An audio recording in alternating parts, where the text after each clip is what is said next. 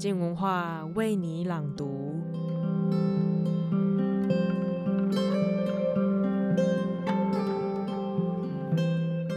今天我们要来聊艺术。听到这两个字就想按暂停了吗？哎，先等等，因为今天的内容真的非常有趣。本周的黄立群书评时间，他即将跟我们分享《亦敌亦友》这本书，聊八位艺术大师间的余量情节小八卦，还有谈谈在创作背后他们那些猛烈的爱恨情仇。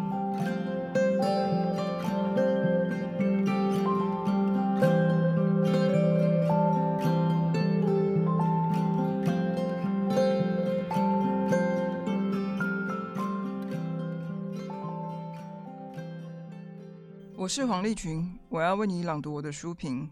听说标题有“艺术”两个字，点阅率就死定了。亦敌亦友。还在媒体工作的时候，我听过一个说法：一条文章或新闻的标题如果出现“艺术”两个字，点阅率就死定了。在此，先按下追求点阅率到底合不合理的问题。且如今，这到底也是一个没什么答案的老问题了。令我困惑的是，到底为什么艺术会是票房毒药呢？毕竟不是有那么多的履历表与交友软体的自介上都写着爱好艺术与美吗？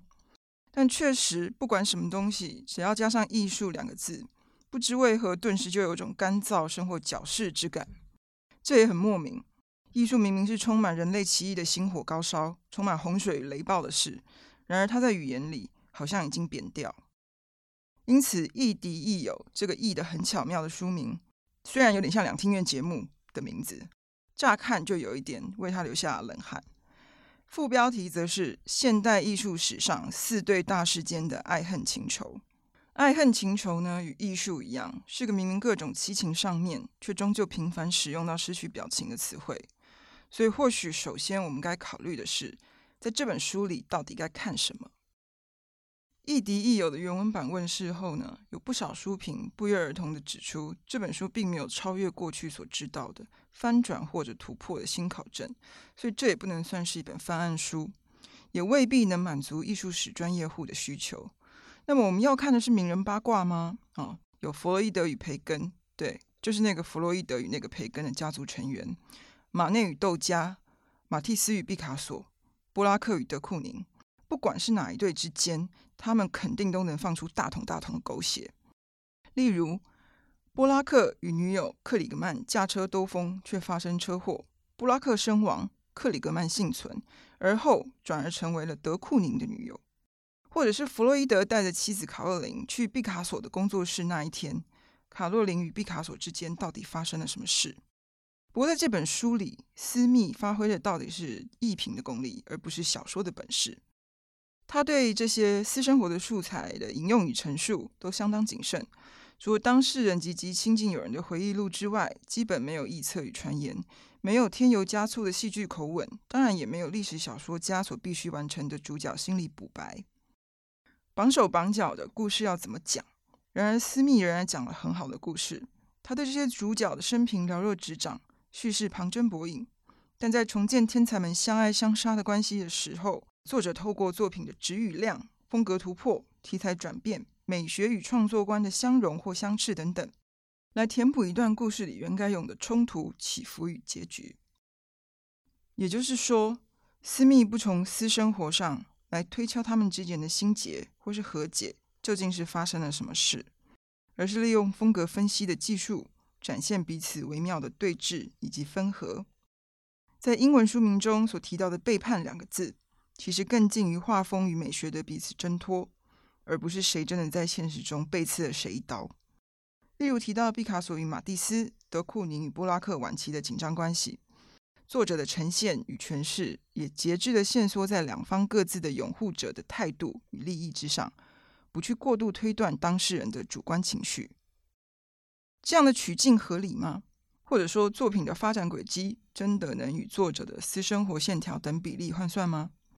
而难道两个天才彼此之间必然会产生精神的征战？或许未必。《卫报》的书评人 Rachel Cook 就在他的书评中提出异议：最好的艺术家永远只跟自己竞争。而私密自己在写作中也尽力不渲染这种关系里面最容易煽动读者的部分——妒忌。他甚至经常刻意声明，其中某些当事人在可考的范围中，并无任何羡慕或者嫉妒的表现。然而，透过这样的取径与编织，读者其实是不知不觉中，本来以为自己在津津有味读八卦，最后却莫名其妙学到了一大堆艺术史以及风格分析的看点。从这点说来，亦敌亦友颇得传播技巧的时代三位，也就是说，私密是有意识或无意识地掌握了某一种重题材轻包装的思路。越是生冷苦口的材料，越需要调理沟通，逗人亲近。而不是抱着自己的膝盖坐在角落，怨恨世人没水准、没深度，不知道自己应该要什么。相信我，世人就算不知道自己要什么，也没有谁有资格去指教他。而前述的调理技巧放在一本书上，不只是呃在书名跟设定主题的范围里，它考验的是以精通梳理繁难、以观点驾驭细节的功力。而亦敌亦友也确实做到了这些，他的行文简洁利落。对于习时衣着与空间的细节，常常有画龙点睛的搭建，丰富的知识量随着故事与场景腰脚盘行，时有对人性与创作的洞见。他的普利兹奖可不是白拿的，相当富有阅读乐趣。而对于期待了解印象派所带领的西方现代艺术发展梗概的读者而言，也肯定颇有用处。因此，思密对这四组关系的观察，不仅是在个人层面。也包括他们如何被环境与历史条件推入这样子的关系里。现代化的世界之后，艺术家们发展出与过去完全不同的伟大观，也就是原创力。原创这个概念所享有的特别地位，其实是很近代的事。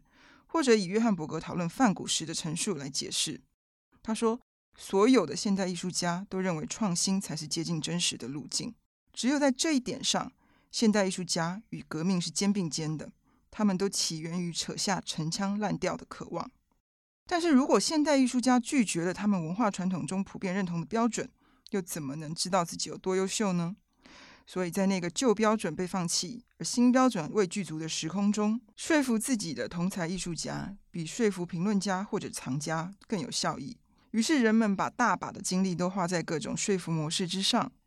艺术家们在这样的脉络下，彼此的关系变得更紧密、更紧张。所以，在这四组的故事里，私密几乎都以肖像画作为影子或分析的重点，可能是他们为彼此绘制的肖像画，也可能是各自的肖像作品，例如毕卡索所做的格楚斯坦像。摄影术兴起后，肖像画没落了，然而他的创作过程始终是非常能体现一对一关系的亲密与张力。比方说，弗洛伊德啊，画家的弗洛伊德所说的，双方情感摄入的程度。在摄影术中仅能达到很小的部分，在绘画中则是无限。这或许也是这本书将弗洛伊德与培根放在第一章的缘故。如果按照时序排列，他们应该在马内与窦家之后。然而，弗洛伊德与培根这一章对肖像画的解释与分析最为完备。奠基于这个认识，在接续的阅读中，我们才更能体会微妙的空间感。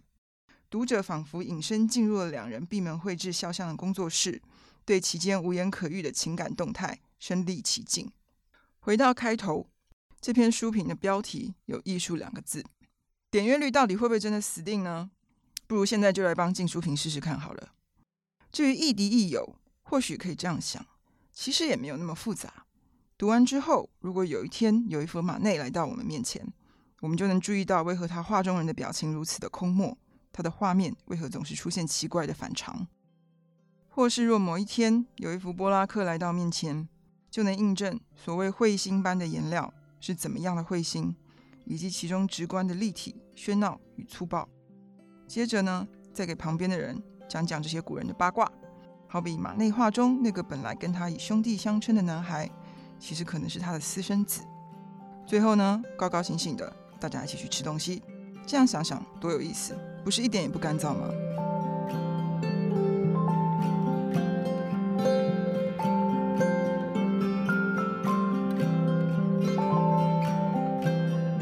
这些亦敌亦友的故事，真的是把艺术家与作品给立体化。透过人的故事，我想读者才更能够进入欣赏的境地吧。谢谢收听，今天的书评就到这里。最后有几个好消息想跟大家分享，第一个就是知识型好好玩系列节目有自己的独立频道喽。如果不想错过的话，无论你是用 iPhone、Spotify 或是其他的系统，赶快去搜寻“知识好好玩”，去订阅这个频道。而虽然好好玩有自己的频道，要从静文化为你朗读中独立出去，但是我们这个号称最文青的 Podcast，当然是不会停止的喽。未来我们会慢慢的从商靠搬家，搬到我们自己的声音网站静好听。在网站里面也会有许多新的节目面貌。如果你们好奇有什么内容，或是有哪些有趣的故事，欢迎到我们静文化的粉丝专业，小编都会持续更新，跟大家介绍新节目哦。